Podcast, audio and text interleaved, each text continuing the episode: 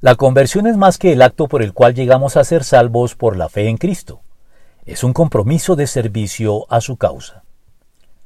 Uno de los mayores contrasentidos en que puede incurrir un cristiano es dirigirse a Dios en la persona de Cristo como Señor y no brindarle obediencia total e irrestricta, pues si algo implica el nombre propio Señor para referirse a Dios, es la completa sujeción y obediencia a aquel a quien nos dirigimos de este modo. Es tal el contrasentido que en el Evangelio el Señor lo deja expuesto con estas puntuales palabras. ¿Por qué me llaman ustedes Señor, Señor, y no hacen lo que les digo? Lucas 6:46. El cristianismo no es pues meramente un medio para relacionarse y reconciliarse con Dios en la persona de Cristo, gracias a sus méritos en su muerte y resurrección, y asegurar de este modo nuestro destino final mediante la salvación y la vida eterna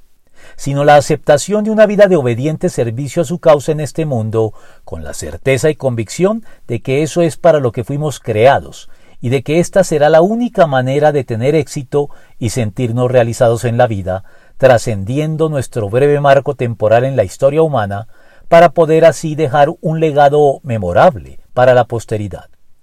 Conocer y hacer pues lo que nos dice Dios a través de su palabra, la Biblia, es entonces fundamental para la vida cristiana, algo que lamentablemente ignoran olímpicamente una mayoritaria proporción de quienes se declaran cristianos de nombre y guardan incluso de manera externa y mecánica las solemnidades y formas rituales del cristianismo, pero no adoran a Dios de corazón, como corresponde, ni mucho menos obedecen sus preceptos, la mayoría de los cuales ni siquiera conocen.